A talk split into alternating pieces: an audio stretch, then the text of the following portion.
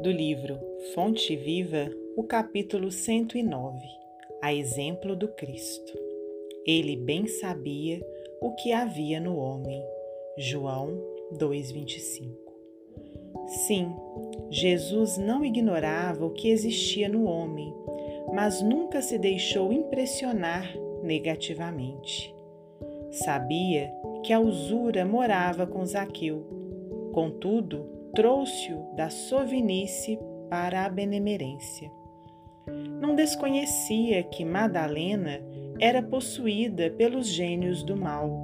Entretanto, renovou-a para o amor puro.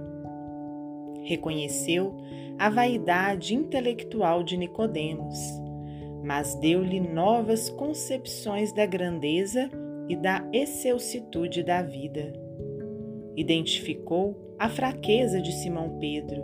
Todavia, pouco a pouco instala no coração do discípulo a fortaleza espiritual que faria dele o sustentáculo do cristianismo nascente.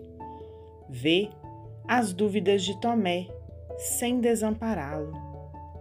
Conhece a sombra que habita em Judas, sem negar-lhe o culto da afeição Jesus preocupou-se, acima de tudo, em proporcionar a cada alma uma visão mais ampla da vida e em quinhoar cada espírito com eficientes recursos de renovação para o bem.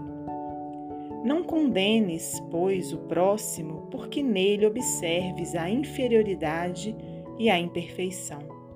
A exemplo do Cristo, ajuda quanto possas.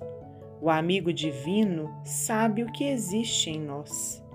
Ele não desconhece a nossa pesada e escura bagagem do pretérito, nas dificuldades do nosso presente, recheado de hesitações e de erros, mas nem por isso deixa de estender-nos amorosamente as mãos.